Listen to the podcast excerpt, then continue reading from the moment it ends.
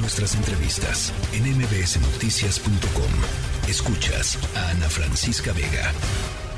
Sandra Álvarez Orozco, directora general de Sin Fronteras. No tengo palabras para describir eh, pues la monstruosidad que nos muestra eh, eh, el video pues que está circulando, Sandra. No, pues muchísimas gracias por la invitación, Ana. Y efectivamente nos sumamos precisamente por esta situación y porque es algo que no viene de, de, este momento. Es algo que ya hemos monitoreado desde hace más de 26 años, que la situación que se está viviendo en estas estancias, estos centros de detención migratoria, ocurre día a día, ¿no? Y lamentablemente tuvo que ocurrir esta tragedia para que visibilicemos la situación que está ocurriendo dentro de estas estancias. Eh, ahora, eh, hay que decir, eh, Sandra, es pues es criminal lo que pasa. Es decir, yo, yo lo decía al inicio de este espacio, qué tipo de persona deja a alguien morir eh, pues quemado eh, o, en, un, en un incendio, siendo que por ley tiene eh, pues la obligación de resguardar su, su integridad física. las celdas cerradas ni siquiera tendrían que ser parte de las estaciones migratorias. Efectivamente, nosotros partimos en este pronunciamiento precisamente que migrar no es un delito que las personas eh, no deben de encontrarse detenidas y que la detención sea una excepción y una regla. No han cometido ningún delito, están buscando mejores calidades de vida y sobre todo buscar algo mejor para ellas y sus familias. En su en un primera instancia por esta omisión de ayuda y la omisión de sacar a las personas en el momento en que estaban siendo asfixiadas por el por el humo que se va a posicionar en el video pero también hay que recordar que al estar en estas instancias provisionales es responsabilidad del gobierno, responsabilidad del Estado mexicano, responsabilidad del Instituto Nacional de Migración proporcionar las condiciones idóneas para que las personas puedan salir. Y salvo la existencia del protocolo, al final de cuentas estamos hablando de personas, de eh, Sandra, ¿me, ¿me escuchas bien? Sí, sí, sí.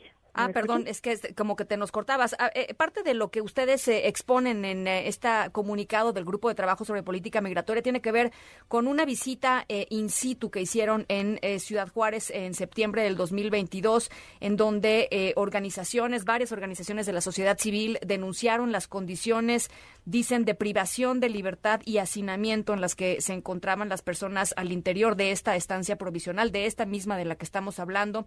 Dice también el el espacio físico en el que se mantenían las personas migrantes era reducido y sin ventilación. Eh, después de lo que documentaron, a ver, no había atención, falta atención médica, falta acceso a agua potable, incomunicación, desinformación para disuadir a las personas eh, para no eh, solicitar asilo.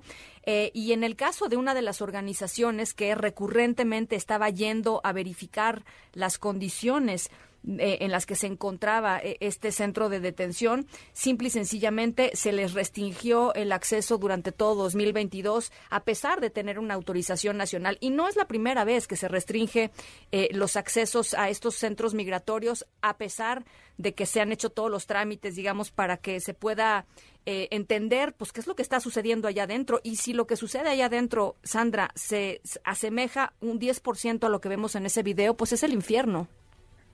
Así es, tenemos documentado también que efectivamente las condiciones en las que se viven en estos centros de detención es incluso superior de deplorables que las que ocurren en un cerezo o en un centro de detención penitenciaria. ¿Por qué? Porque en este lado no hay presupuesto, porque existen todas estas situaciones que tú has manejado, pero sobre todo existen, y hemos definido también la existencia de tratos crueles, inhumanos y degradantes que configuran precisamente esta criminalidad en contra de las personas que buscan migrar y buscar mejores condiciones de vida. Aunado a eso, también en toda la República Mexicana hemos monitoreado organizaciones que no se les ha permitido el acceso y aun cuando se permite el acceso es migración quien determina qué personas van a ser entrevistadas y qué personas van a ser eh, custodiadas, más no las que efectivamente tienen una violación generalizada de sus derechos. Y es grave. Sí, sí. Eh, finalmente te quisiera preguntar, em, ¿quién es responsable sobre esto que vimos? Es decir, ¿quién es la autoridad responsable eh, en términos de la ley eh, orgánica de la Administración Pública Federal, Sandra? En este caso es responsable el Estado mexicano de forma directa, pero a su vez el Instituto Nacional de Migración. Es por ello que exhortamos en este mismo comunicado que se exija la renuncia, porque si efectivo de, Francisco Garduño, que es el comisionado de la Instituto Nacional de Migración, porque si no ha cumplido con lo establecido, lo que se encuentra bajo su mandato, entonces al final de cuentas vamos a seguir viviendo esta situación y lamentando la vida y la responsiva que le debemos a miles de familias con esta situación que está ocurriendo. Bueno, pues eh, por supuesto estamos eh, en, en, comunicación, Sandra, y estaremos dándole un muy puntual seguimiento a esto que está sucediendo allá en Ciudad Juárez. Gracias por lo pronto por esta aproximación. La tercera de MBS Noticias.